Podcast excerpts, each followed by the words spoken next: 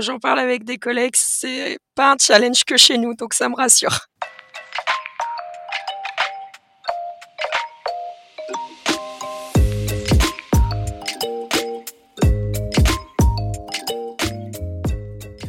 Bonjour et bienvenue dans CSM Co, le podcast du succès client et de ceux qui le font.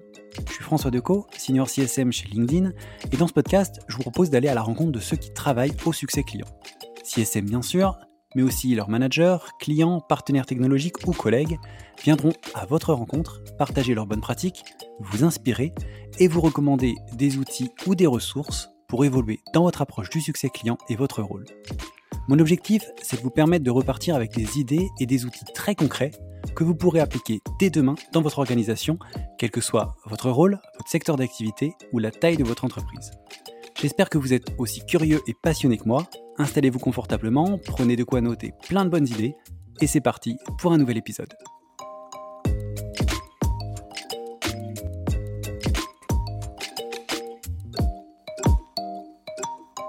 Bonjour Margot, bienvenue dans CSM Co. J'espère que tu vas bien. Bonjour François, merci pour l'invitation. Je vais, je vais très bien comme tu peux l'entendre.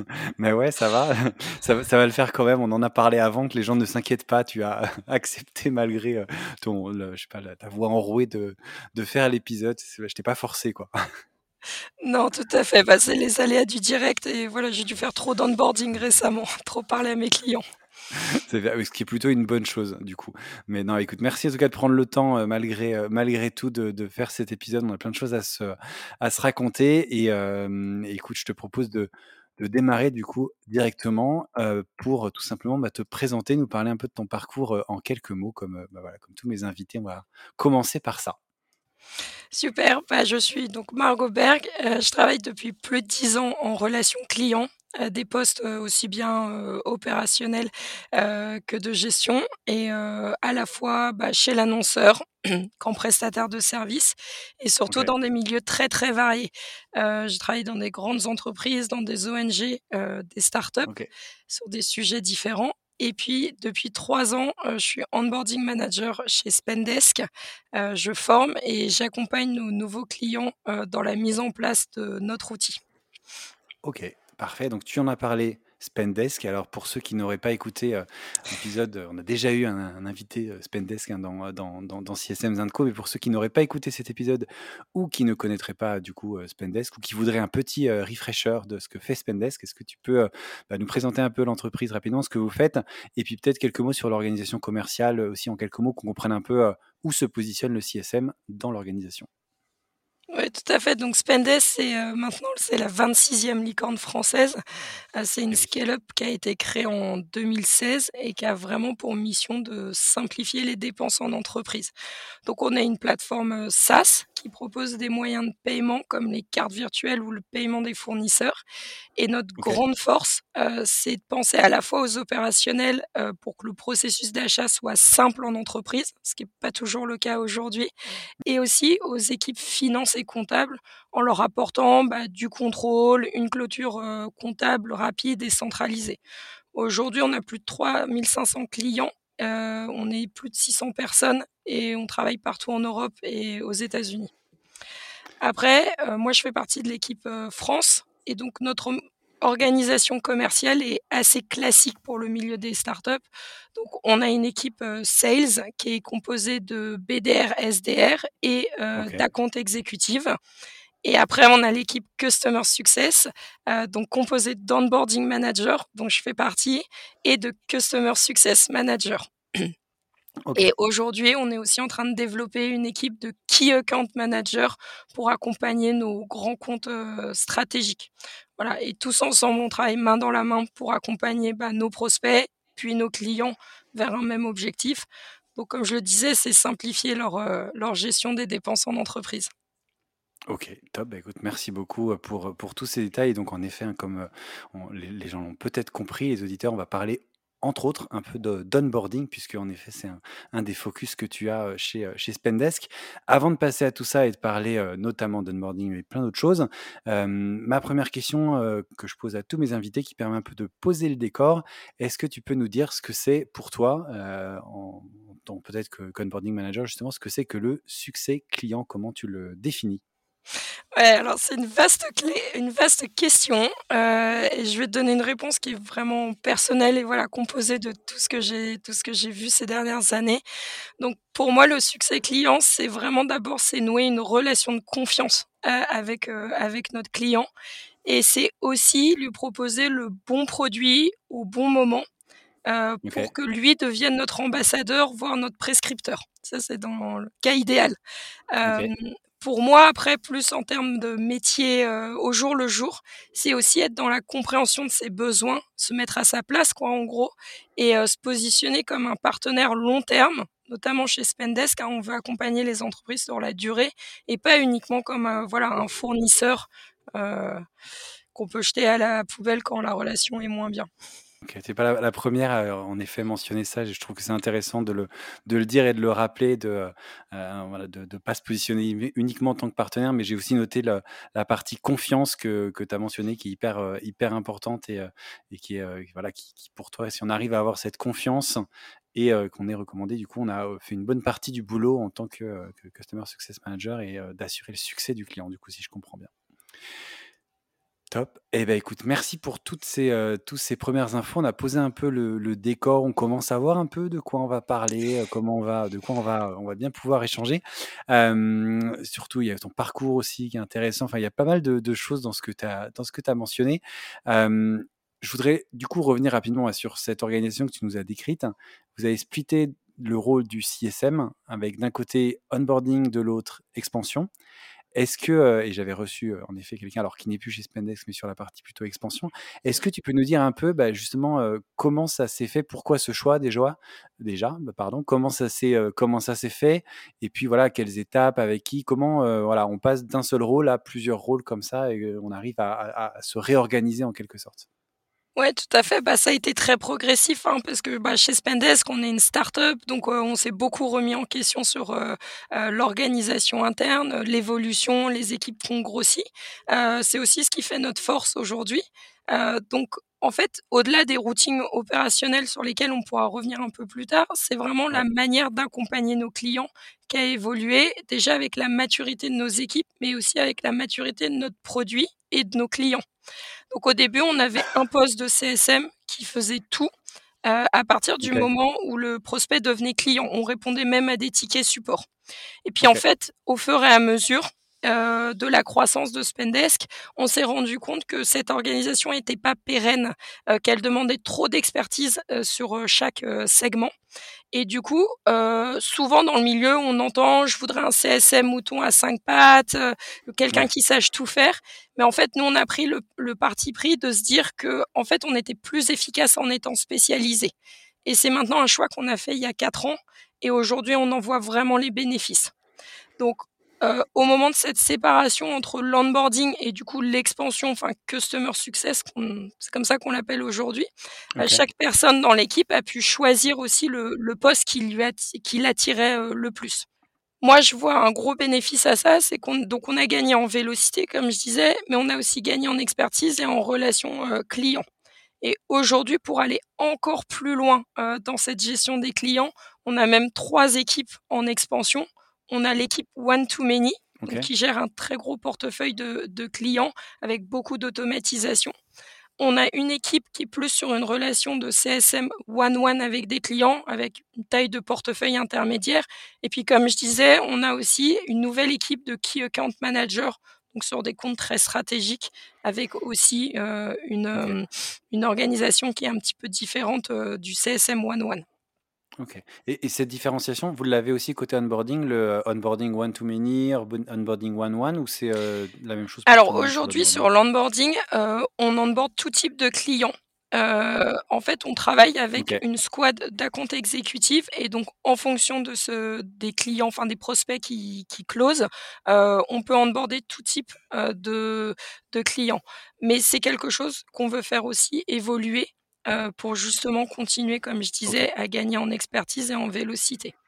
Après, on n'est pas du tout OK. silotés au sein de la grande équipe Customer Success, hein. On continue de travailler ensemble et notamment tous les nouveaux CSM passent 2 mois avec nous en onboarding, apprennent le métier d'onboarder et font des onboarding clients. Et nous, après, aujourd'hui, on a aussi des personnes qui étaient onboarding manager, qui sont passées customer success manager en évolution voilà, de carrière chez Spendesk. Ok, eh ben, écoute, ça fait pas mal d'informations. Et tu, disais, vous envoyez déjà les bénéfices. Et quoi Tu parlais de vélocité. Côté client, comment eux le, ressentent, ce, bénéfice? C'est quoi? Ils, ils, ont le sentiment d'être mieux accompagnés? Ils sont ils ont quelqu'un qui est plus proche de leurs attentes. Ouais, c'est ça. Ça nous, bah, en fait, ça nous permet de structurer la relation client euh, comme euh, dans le cycle de sales, hein, où d'abord ils sont accompagnés par des BDR et après par des accounts exécutifs. Bah, nous, ça va être un petit peu la même chose. Euh, en onboarding, on s'occupe de tout ce qui est donc paramétrage de compte, formation des utilisateurs, mise en place hein, du produit. Et après, les CSM, ils ont des missions différentes, plutôt d'optimisation du compte, de reporting. ils font des success plan avec leurs clients, des business reviews. Voilà, c'est c'est un peu différent, mais au moins le client comme ça, il voit les différentes étapes dans son utilisation de Spendesk. Ok, écoute, c'est hyper, euh, intéressant de voir un peu comment ça se, ça se structure. Et tu le disais, c'est parti d'un constat où vous faisiez un petit peu, il y avait un petit peu tout qui était fait par les mêmes personnes, c'était compliqué. Et si on va revenir un peu sur ton exemple, toi, tu étais côté Customer Care, si je me trompe pas, ou vraiment au tout début, tout début. Tu as évolué justement pour te retrouver sur la partie onboarding, au moment un peu de ce choix de qu'est-ce qu'on veut faire, qu'est-ce qu'on veut pas faire. Est-ce que tu peux nous expliquer un peu parce que ça a changé pour toi? On a souvent, je sais pas, il y a des entreprises qui ont du mal à distinguer la différence entre ce qu'on fait côté care, côté success, onboarding, etc. Donc, si tu peux nous expliquer un peu ce qui a changé pour toi, les grosses différences dans ton day-to-day, et puis comment tu as réalisé aussi cette transition parce qu'on sait que c'est quelque chose qui arrive dans pas mal d'entreprises. Un jour, on est sur un rôle, un jour, on évolue sur un autre, et comment on s'adapte à ce rôle. Donc voilà, comment toi, tu as changé et tu as évolué, ça m'intéresse aussi de, pouvoir partager ces bonnes pratiques avec les auditeurs. Mmh, tout à fait. Donc au Customer Care, on est vraiment plus sur une intervention ponctuelle auprès des clients. On n'a pas de portefeuille dédié. On répond à tous nos utilisateurs plutôt sur des questions techniques liées à des moyens de paiement, parfois à des bugs. donc c'est un système de ticketing. Voilà, on utilise des outils comme Intercom, alors que sur le CSM et l'onboarding, on travaille vraiment sur une gestion de portefeuille, sur un accompagnement client au, au, global. On fait beaucoup de formation client, on fait beaucoup de calls avec avec nos clients. Donc c'est vraiment deux postes différents aujourd'hui.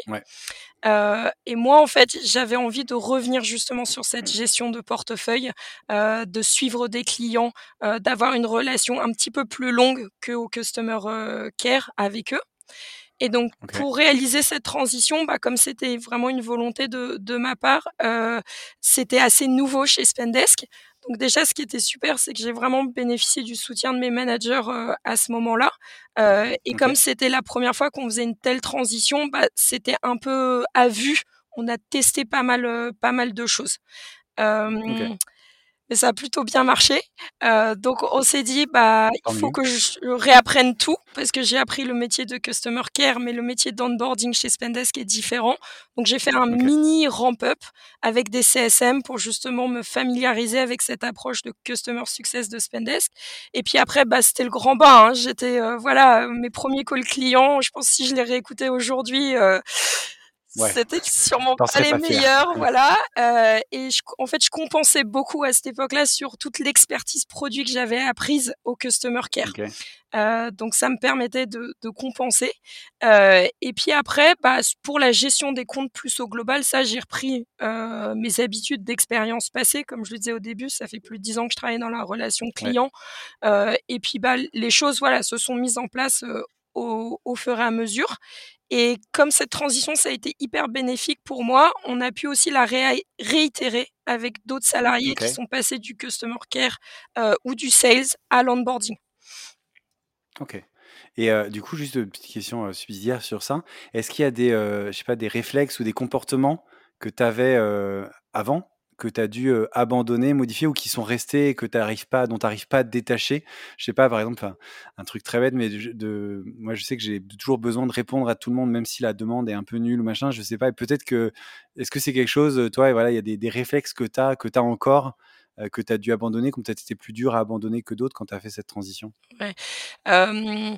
Je pense que je continue de répondre hyper vite à mes clients, euh, comme quand on était en care et que parfois entre guillemets, c'est pas forcément bénéfique pour moi, c'est bénéfique pour eux, hein, mais pas forcément pour moi.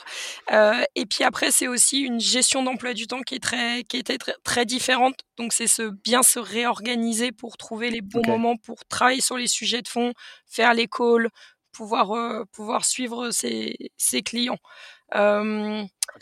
Après, je pense que je suis encore parfois trop dans l'explication, tu vois, vraiment dans la didactique, parce qu'au customer care, c'est vrai qu'on explique beaucoup de beaucoup de choses. Ouais, le step by step. Voilà, pas à pas, des captures d'écran et tout ça, et et que ça, je l'ai un peu, je l'ai un peu gardé. Ok. C'est vrai que si tu réponds, euh, si tu habitué as habitué ton client à répondre dans l'heure, parfois, euh, quand tu réponds en 1h30, il est pas content alors que c'est largement au-dessus de ce qui est attendu. Mais bon, OK. Mais c'est des voilà, des réflexes je trouve intéressant de voir un peu les réflexes qu'on a qu'on a gardés. Euh, si tu le veux bien, on a parlé un peu d'où tu viens, on va parler, un peu de ton rôle actuel, de ce moment clé, qui est, bah, le moment de l'onboarding, où tout démarre un petit peu. est-ce que tu peux nous expliquer un peu, bah, comment ça se passe un onboarding chez Spendesk? Comment tu récupères un, client, par, par exemple? Comment se fait cette passation, euh, s'il y en a une d'ailleurs, entre le sales et, toi Du coup, j'imagine un moment où est-ce que c'est un project manager qui te passe un truc qui est paramétré, je ne sais pas. Et puis voilà, quelles sont les, différentes étapes qu'il va y avoir dans, cette, dans cet onboarding? Comment euh, comment on démarre cet onboarding Oui, tout à fait. Donc chez nous, euh, un client devient, euh, un, pardon, un prospect devient un client quand il a ouvert un compte Spendesk. ouvrir un compte Spendesk, c'est entre guillemets un peu comme ouvrir un compte en banque. Hein. Euh, donc ça, il le fait avec son account exécutif. Et ça peut pas se faire en ligne en, trois minutes ou des trucs comme ça, c'est forcément avec quelqu'un. Alors, ils sont autonomes, mais souvent ils sont accompagnés parce que ça marque un peu la fin du cycle de vente. Et c'est à ce moment-là que le compte, le client, arrive chez nous dans notre portefeuille d'onboarder. Là, avec cette passation, on a une note de handover du sales qui nous explique voilà les grands enjeux, les attentes du client, ses critères de succès, s'il est en test, son pricing donc vraiment les infos de base. Et aujourd'hui pour et c'est toujours bien toujours bien rempli ce document? C'est en progrès, c'est en progrès. On a beaucoup travaillé avec nos accounts exécutifs pour que pour que ça s'améliore. Euh, voilà, mais on a c'est souvent un challenge, c'est pour ça que je pose la question. Ouais, ouais, c'est c'est un challenge et quand j'en parle avec des collègues, c'est pas un challenge que chez nous, donc ça me rassure. Non, non, c'est ça c'est sûr. et du coup, pour donner un ordre de grandeur, euh, aujourd'hui dans l'équipe France, on a à peu près 25 euh, accounts exécutifs pour 7 onboarding managers. Ok, ça fait du volume. Oui, tout à fait. Euh, ensuite, vraiment en termes d'onboarding, comment ça se passe chez nous? Il y a deux étapes. D'abord, il y a une première étape d'implémentation. Donc là, on s'occupe vraiment de tous les paramétrages du compte avec le client. Donc paramétrage, ça va être inviter des membres, commander des cartes, mettre en place les moyens de paiement, euh, paramétrer ses, ses, codes comptables, son export comptable, etc. Donc c'est entre guillemets un peu technique. Euh, on lui explique aussi comment utiliser Spendesk. Et la deuxième étape, c'est l'étape euh, d'adoption. Donc là, c'est plutôt le client qui travaille pour faire adopter Spendesk à ses collaborateurs.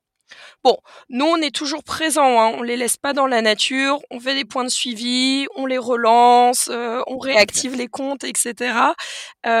et en fait, ces deux phases, elles sont plus ou moins longues en fonction de la complexité du compte parce qu'on a plusieurs types d'abonnements aussi chez Spendesk, et donc avec plus ou moins de fonctionnalités, et aussi de l'organisation interne du client, du nombre de personnes qui sont impliquées sur l'onboarding.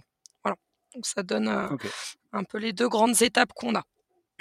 Ok, et en moyenne, c'est combien de temps du coup un onboarding Si tu me dis que ça pouvait être plus ou moins long, mais c'est on parle de plusieurs semaines, plusieurs mois, plusieurs années, plusieurs décennies. Ouais, alors euh, Spendesk c'est quand même beaucoup plus simple à implémenter qu'un ERP. Hein. On est plutôt sur une moyenne de 40 jours en onboarding, euh, sachant que euh, voilà, euh, en gros, nous, nos KPI, c'est qu'un onboarding dure entre 20 à 90 jours comme je disais, en fonction de la complexité du compte, du nombre de fonctionnalités, d'utilisateurs, etc mais notre moyenne, c'est environ 40 jours. Donc c'est assez rapide. Les clients sont souvent surpris euh, que ça prenne entre guillemets aussi peu de temps, sachant que la phase de paramétrage, euh, elle peut être faite en 10 jours. Et après, c'est vraiment de l'adoption, euh, l'utilisation. L'adoption, c'est ce que j'avais demandé, l'adoption est comprise dans ces 40 à 80 jours. Oui, oui, ça c'est vraiment la durée d'onboarding, implémentation et adoption comprise.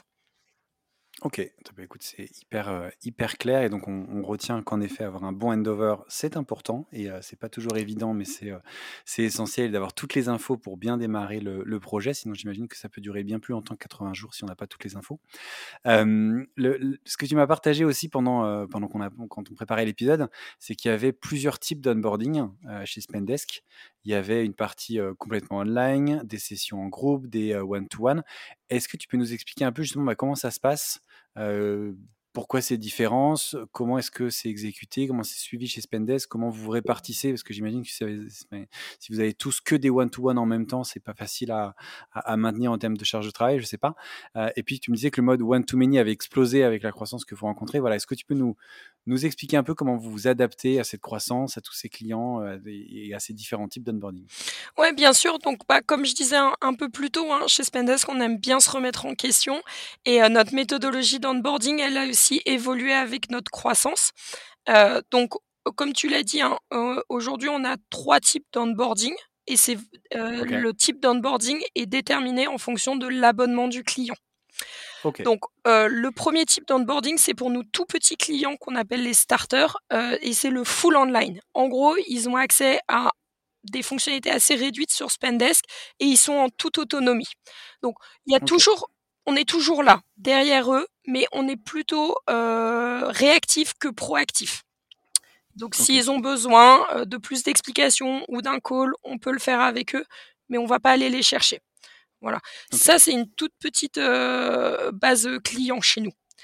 Après, on a un inter un abonnement intermédiaire qu'on appelle, heu, l'essential et là, c'est un mix en fait de formation collective et de formation one one. Alors, on a fait ce choix parce qu'on s'est rendu compte que sur, heu, ce type de client qui prenait l'abonnement, heu, essential, les paramétrages opérationnels étaient, heu, hyper similaires d'un compte à l'autre et donc maintenant, en fait, on fait un webinar, toutes les semaines avec tous les nouveaux clients de la semaine pour leur expliquer ces paramétrages opérationnels. Heu, pour nous, c'est hyper bénéfique parce que ça nous permet de gagner du temps, heu et de faire moins de calls one one et en même temps pour les clients, ils perdent pas en qualité parce qu'ils bénéficient quand même d'un onboarding manager qui leur explique comment configurer leur compte Spendesk et aussi ils bénéficient des questions des autres participants. Voilà, on est vraiment dans dans une session de formation collective. C'est les participants qui font pendant la session leur paramétrage. OK. Hem, voilà, donc heu et après la 2e partie, tout ce qui est paramétrage comptable, comme c'est hyper spécifique, là, on a conservé, heu, des calls one one et un suivi one one avec le client. OK. Hyper clair. et puis en fait, donc la plupart de ces clients, qui sont en essential, souvent ça devient des clients, ce qu'on appelle one to many après et du coup, ça, c'est vraiment une équipe qui s'occupe d'eux. Ils ont pas un chargé de compte, dédié et cette équipe, elle va s'occuper en fait, de, par exemple, leur suivi, de leur envoyer des campagnes d'emailing pour l'activation des nouvelles fonctionnalités, des nouveautés, aussi, sur les différents comptes. Donc c'est vraiment une approche plus, plus globale, et en équipe du suivi de ces comptes. Et puis après, les derniers types de comptes qu'on a, donc c'est vraiment nos gros clients, c'est ce qu'on appelle les scale chez Spendesk. Là, on fait tout en one one et en général, on fait 3 calls, heu, au démarrage. On fait un call un peu de kick-off, heu, voilà, on board le projet, on voit les paramètres, heu, de base. Après, on s'occupe de tout ce qui est moyens de paiement. Souvent, on va dans des process un peu complexes, c'est pour ça que ça prend du temps et enfin, on termine par la comptabilité. Puis après, bah, voilà, on rajoute des points de suivi, enfin, c'est de la gestion de projet assez assez, heu, assez classique. Donc ça, c'est vraiment nos 3 types d'onboarding aujourd'hui qu'on a, chez Spendesk et après, comme tu disais, enfin, tu parlais du one to many aussi, tout à l'heure. Ouais. Donc c'est vrai que, bah, ça ça a explosé parce que, bah, la croissance de Spendesk a explosé, enfin, du coup, les 2 s'étaient s'étaient corrélés et on s'est adaptés, heu, alors à la fois en recrutant une équipe, heu, voilà, heu, avec plus de personnes, mais Ouais. aussi, heu, en ajoutant des nouveaux critères de succès à l'onboarding. En gros, tant que nos clients n'ont pas rempli ces critères à l'onboarding, techniquement, ils vont pas en one to many ou en CSM OK. one Et en tout cas pour le one to many, bah, le mieux ce serait que tu invites l'équipe parce qu'ils ont plein de projets sur 2023 pour vraiment qu'ils puissent t'en parler, plus, plus en détail. OK, donc à suivre dans un prochain épisode. Exactement. Exactement. On va dire ça comme ça. Et, alors, du coup, tu as, parlé de, quelque chose, c'est en effet de la partie où le, client valide des, points, etc. Et je voulais revenir un peu là-dessus. C'est la, la manière dont l'onboarding est structuré euh, pour que tu puisses bah, le suivre au fur et à mesure, euh, voir euh, où le client en est. Il y a notamment, tu me parlais, et je pense que c'est à ça que tu faisais un peu allusion à l'instant, la checklist que le client doit cocher, mmh. qui, a, qui est liée à un score Gainsight. il y a des actions, des alertes qui découlent de ça. Est-ce que tu peux bah, m'en dire un peu plus sur justement sur cette sur cette structure et, et puis nous expliquer voilà, comment ça fonctionne, quelles sont ces étapes, etc. etc. Oui, tout à fait. Alors, bah, tu as vu, hein, un onboarding chez Spendes, c'est assez rapide. Hein, 40 jours, ça passe quand même hyper vite, surtout dans le milieu professionnel. Euh, pour nous, ce qui est hyper important, hein, c'est tout de suite de verrouiller l'usage de Spendesk auprès de nos nouveaux clients. Ça va vraiment être notre focus euh, sur, sur l'onboarding. C'est aussi leur montrer que Spendesk, ça répond bien à, à leurs besoins et que le déploiement, bah, c'est rapide, c'est simple et c'est beaucoup moins lourd qu'un ERP. Parce que parfois, on peut être associé à, tu vois, ce genre d'outils. et nous aussi. La crainte qui va avec. Ouais, voilà, c'est pas un dinosaure. compliqué, euh, Exactement. Et puis, bah, pour nous, euh, c'est aussi important de garder cette, euh, tu vois, ce timing parce que bah, ça nous permet de prévoir le roulement des comptes et bah, de, de aussi de mieux prévoir la charge de, de travail. Euh, donc, en fait, euh, comme je disais, on a, on, a, on a ces deux phases en onboarding. On a donc l'implémentation et l'adoption. Et pendant l'implémentation, le client, il doit réaliser un certain nombre d'actions sur son compte, comme par exemple inviter des utilisateurs ou faire un premier paiement. Et là, il a un temps donné. Si tu veux, il y a un compteur qui se met en route au début de l'onboarding euh, pour qu'on puisse passer à l'étape suivante, donc en adoption. Et tant qu'il n'a pas réalisé ces tâches, entre guillemets, le compte reste bloqué en implémentation. Et du coup, c'est à nous voilà, d'aller activer le client. C'est aussi une bonne manière de gérer son portefeuille. Euh, pour te donner un ordre de grandeur, l'implémentation, ça peut durer entre 10 à 25 jours, encore une fois en fonction des abonnements. Donc tu vois, c'est quand même sur une moyenne de 40 jours d'onboarding, c'est vraiment la, la plus grosse partie euh, du temps. Ouais. Et puis du coup, euh, quand le client a réalisé ses tâches, hein, donc ça se coche automatiquement. On a notre back office qui est connecté, euh, voilà, à Gainsight. et ben le compte passe en adoption. Et donc, quand il est en adoption, en fait, ça permet du coup de consolider l'usage de Spendesk. Et là, encore une fois, on a différents critères donc, qui sont un peu plus poussés.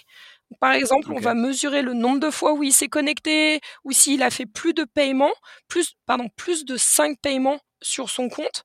Et là, ça va permettre en fait de faire augmenter le score d'adoption. et quand il est à 75% d'adoption, donc en fonction de toutes les actions qu'il a faites sur son compte Spendesk, et ben là on considère qu'il est autonome, qu'il peut passer en expansion. Et du coup, c'est ça qui est le déclencheur en fait de notre handover avec l'équipe euh, CSM. Ok. Eh ben, écoute, c'est hyper clair. Et puis du coup, ça m'amène à, à, la transition pour la, question suivante, puisqu'on arrive, comme tu l'as dit, à la fin de l'onboarding, à celui du handover, euh, tout simplement. Donc tu viens d'expliquer qu'en effet, euh, c'est quand il arrive à un certain score que ce handover se fait.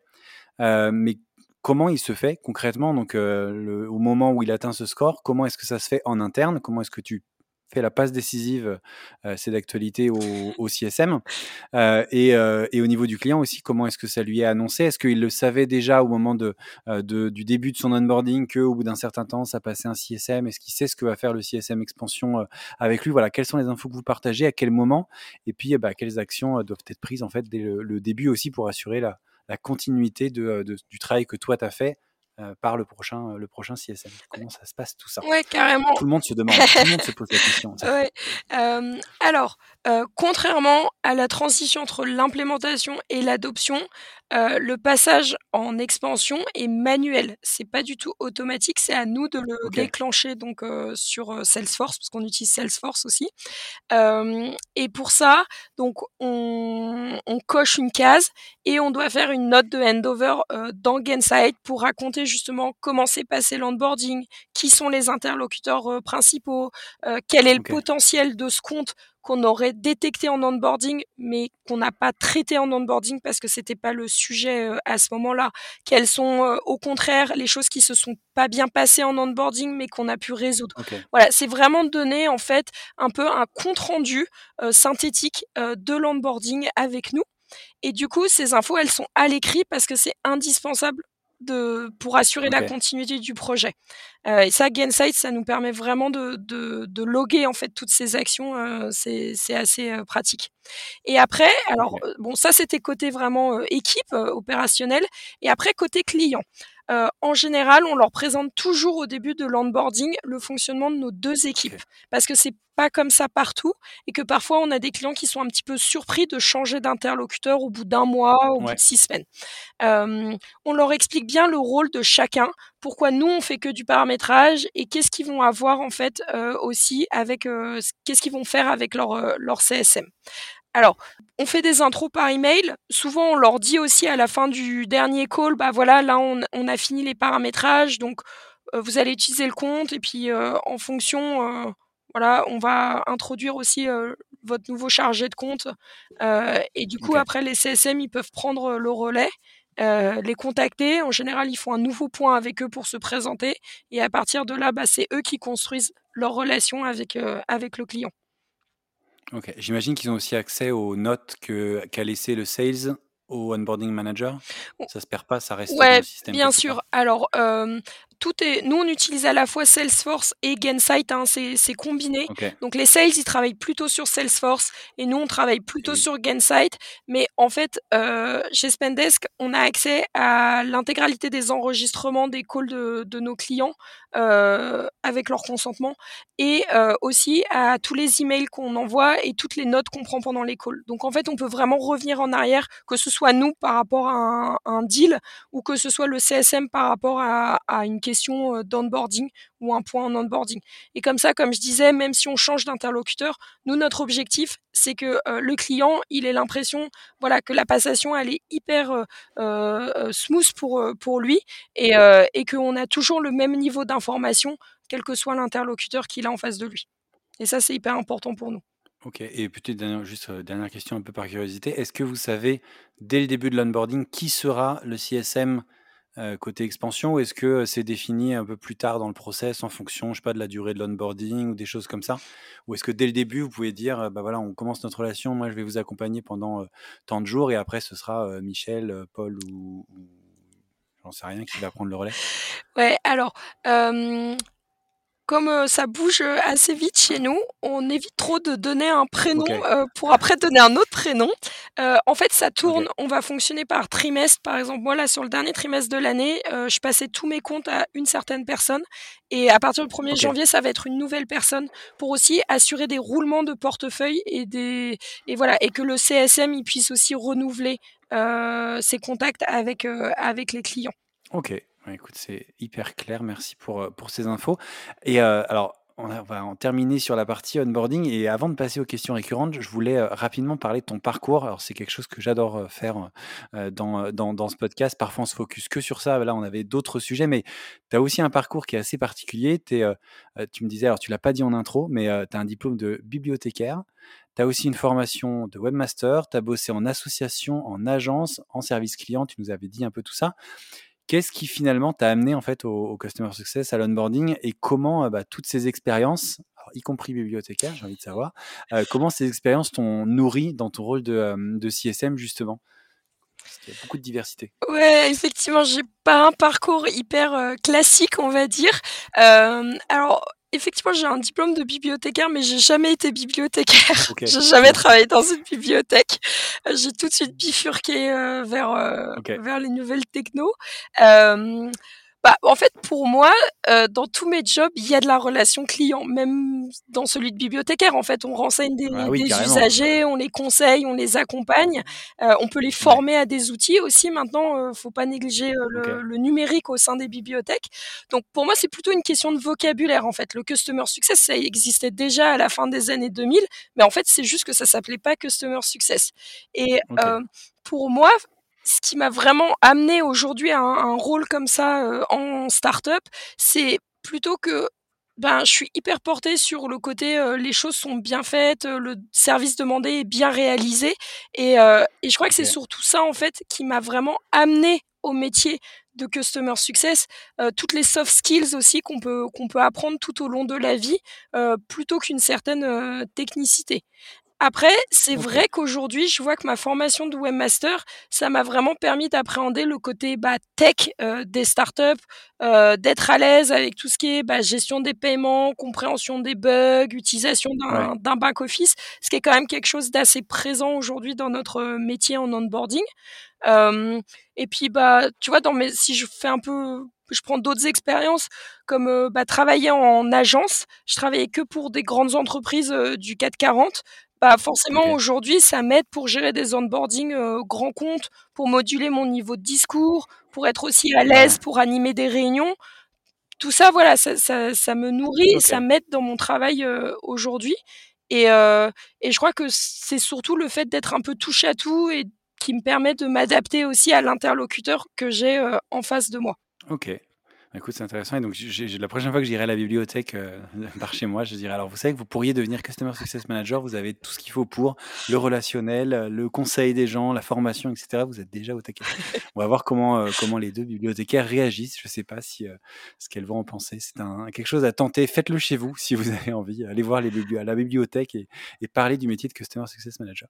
Bah, écoute, non, merci pour toutes ces infos. Je trouve ça hyper intéressant, justement, de voir voilà, tous ces ponts qu'il y a et comme quoi le, le métier de Customer Success Manager euh, est assez riche et en fait prend un petit peu partout. Mais euh, il y a quand même cette partie euh, relation client qui est hyper importante. Et donc, merci aussi pour voilà, tout ce que tu as partagé sur l'onboarding. On va arriver à la fin, tranquillement à la fin de l'épisode et à la partie recommandations. Et la première partie, c'est la partie recommandation d'outils. Donc, les outils que vous utilisez ou que tu utilises d'ailleurs toi toute seule et qui te sont indispensables. Tu as parlé de Gainsight, de Salesforce. Est-ce qu'il y a, est-ce que tu veux revenir dessus ou est-ce qu'il y en a d'autres outils que, que, qui sont utilisés chez Spendesk ou que tu utilises sans lesquels tu pourrais pas faire ton job? Alors moi, je suis hyper old school. Euh, mon indispensable, c'est un carnet et un stylo. Euh, je peux pas travailler sans. Euh, sinon, bah, j'utilise beaucoup le cockpit de Gainsight. En fait, euh, c'est hyper pratique pour gérer ma to-do list par client avec des échéances, des rappels et tout. Je trouve ça hyper pratique. Euh, Ok. Je suis pas trop dans la multiplication des, des outils parce que j'ai tendance à m'y perdre. Euh, Je préfère être un peu voilà euh, mono mono outil. Euh, et puis en fait, c'est surtout que je suis persuadée que au-delà des, des outils, en fait, quand on veut être un bon CSM, c'est plutôt comme je disais des soft skills euh, et notamment d'être hyper organisé et méthodique pour gagner du temps et bien gérer son, son portefeuille. Euh, bah, par exemple, euh, tu vois, quand je lis un email, j'y réponds tout de suite. Parce qu'en fait, juste en lisant, en me souvenant du client, du cas client, en lisant sa question, j'ai fait 90% du job. Donc pourquoi pas finir les 10% et lui répondre? En effet. Voilà. Alors, attention, je suis pas en train de dire qu'il faut répondre à ses clients euh, et à ses emails euh, toute la journée et être au taquet là-dessus. C'est tout à fait ok de se faire des sessions d'email euh, trois fois par jour et tout, si ça correspond à sa façon de travailler. C'est plus, moi je me dis toujours quand j'ouvre un email, bah, c'est parce que je vais y répondre. Sinon, bah ça attend. Voilà, que je sois disponible. Ou alors, tu vois, un autre truc aussi euh, que j'essaye de mettre en place, c'est vraiment quand je termine un call avec un client, j'ai tout qui est en tête, c'est bien tout frais. Au lieu de passer à autre chose, de voir mes emails, mes notifications sur Slack et tout, et ben je fais mon follow-up. Je lui envoie l'email tout de suite, euh, je, je log mes trucs dans Gainsight. Et comme ça, en fait, pour moi, c'est le bénéfice est double. Euh, J'avance sur mes dossiers au fur et à mesure de la journée, donc ça accumule, euh, enfin j'accumule moins de tâches. Et euh, et la montagne paraît moins haute euh, à gravir dans les Ouais. périodes de rush. Et puis aussi, bah, mes clients, ils ont tout de suite les infos et euh, voilà, ils peuvent démarrer, ils sont pas dans, dans l'attente. Donc, euh, je sais pas, moi j'ai l'impression qu'en fait, euh, gérer mes clients aujourd'hui, c'est c'est comme gérer mes enfants. C'est c'est un peu, c'est nous qui définissons le rythme et la routine et pas, et pas l'inverse. Ok, je t'avoue que c'est plutôt mes filles qui décident de ma routine. J'aimerais bien. Ah, on fera un autre épisode où tu m'expliqueras comment tu fais toi pour définir. je leur laisse pas le choix. euh, non, et top, merci et tout pour, pour cette partie outils. Et la deuxième partie, c'est plutôt euh, recommandation de ressources, euh, que ce soit ce que tu euh, lis, ce que tu regardes, ce que tu écoutes, ce que tu fais, j'en sais rien, pour, voilà, pour progresser dans ton job, dans ton, dans ton métier, dans, ton, dans, dans, ta carrière aujourd'hui. Ouais, alors moi j'aime bien écouter un podcast qui s'appelle CSM Echo. Je sais pas si tu connais, je le trouve vraiment très bien. Je, connais mal. Voilà. Je connais pas très bien. Pas très La révélation choc. Ouais. Et euh, non, non, c'est franchement, je te le conseille. Euh, c'est très bonne qualité. Ok. Euh, sinon, j'aime bien suivre la newsletter de Hazanos Turk, qui donne pas mal de tips d'organisation justement. Donc ça permet de, de, bien se recadrer pour commencer la semaine. Et puis, bah, en fait, euh, comme je disais, moi je suis un peu old school, donc euh, je suis pas forcément à suivre tous les blogs euh, et tout ça, mais j'aime bien en gros sortir la tête de mon ordinateur, aller rencontrer des gens, aller à des petits déj, aller à des conférences, même parfois en fait faire un truc complètement différent, parce que je considère que la relation client ça touche tous les secteurs et que euh, on est toujours soit nous le client de quelqu'un, soit le partenaire en fait de quelqu'un d'autre, et que c'est aussi comme ça qu'on va voir bah, ce qui nous a plu, ce qui nous a déplu, comment on peut l'appliquer dans son dans son job euh, au quotidien. Quoi. Ok, donc quand tu vas faire des courses, c'est un moment qui peut servir d'inspiration pour ton métier de CSM aussi, il faut pas l'oublier. Exactement. Top, bah, écoute, merci. Alors pour terminer, ma dernière question récurrente qui est bah, de savoir un petit peu en, quelques phrases assez rapides, en fait, c'est quel est le, le conseil que tu aurais aimé qu'on te donne quand tu as commencé? Alors ça peut être quand tu as commencé ta carrière, quand tu as commencé chez Spendes, quand tu as commencé dans la relation client et que tu voudrais partager aujourd'hui pour ceux qui justement démarrent. Il y en a beaucoup dans, dans nos métiers parce que c'est un métier qui est encore très récent. Il y a beaucoup de, de, personnes qui sortent des écoles ou qui se lancent dans le CSM. le, le, conseil que tu aimerais leur partager qui, toi, t'aurait aider à gagner du temps, de l'énergie, de l'efficacité, j'en sais rien, quand tu as, démarré? Mmh. Ouais, j'ai j'ai mis un peu de temps à trouver une, une réponse. J'ai trouvé que c'était une question qui était pas facile parce qu'elle faisait appel, voilà, à, plein de à plein de choses. Euh, mais je crois que euh, ce qui m'a fait le plus gagner en maturité euh, professionnelle, c'est d'accepter qu'une relation client est pas parfaite, euh, que parfois on pourra pas donner 100% de satisfaction euh, à notre client, que parfois il sera mécontent, mais que ce sera pas contre nous personnellement, euh, que on pourra faire tous les efforts du monde, bah, il pourra rester insatisfait ou partir, enfin tourner et arrêter euh, l'usage euh, de notre produit. Que aussi parfois on peut avoir des très bonnes surprises, que des relations qui commencent pas de manière hyper bien peuvent au contraire hyper bien se, se finir. Ça c'est quand même super satisfaisant. Et, euh, et je crois qu'aussi euh, parfois, enfin, euh, ce que j'essaye de garder en tête euh, aujourd'hui, c'est qu'une relation client, bah, c'est bien aussi de ménager un peu ses efforts pour arriver au succès, euh, plutôt que s'épuiser dès la ligne de départ. Et ça, je pense que c'est c'est vraiment quelque chose qui peut nous faire gagner du temps et, et de l'énergie à, à tout CSM, notamment voilà dans cet écosystème de, de start-up où les choses vont très vite et les exigences peuvent être très élevées. Ok, donc prendre un peu son temps et puis pas oublier que ce sont des relations humaines et qu'il euh, y a des choses qu'on maîtrise pas forcément non plus. Exactement, c'est ça. Eh ben écoute, merci beaucoup. On va terminer du coup là-dessus sur ce, sur ce dernier conseil. Merci d'avoir pris le temps de venir euh, partager euh, ton expérience dans, euh, dans le podcast, d'avoir pris le temps malgré cette voix enrouée qui ça fait, ça fait très radio. voilà, ça donne un, un, style très intéressant. Non, merci beaucoup d'être venu et d'avoir partagé énormément, énormément de choses. merci à toi. Merci François pour l'invitation. Et puis, bah, écoute, je te dis à très vite. À très vite. Bonne journée. Au revoir.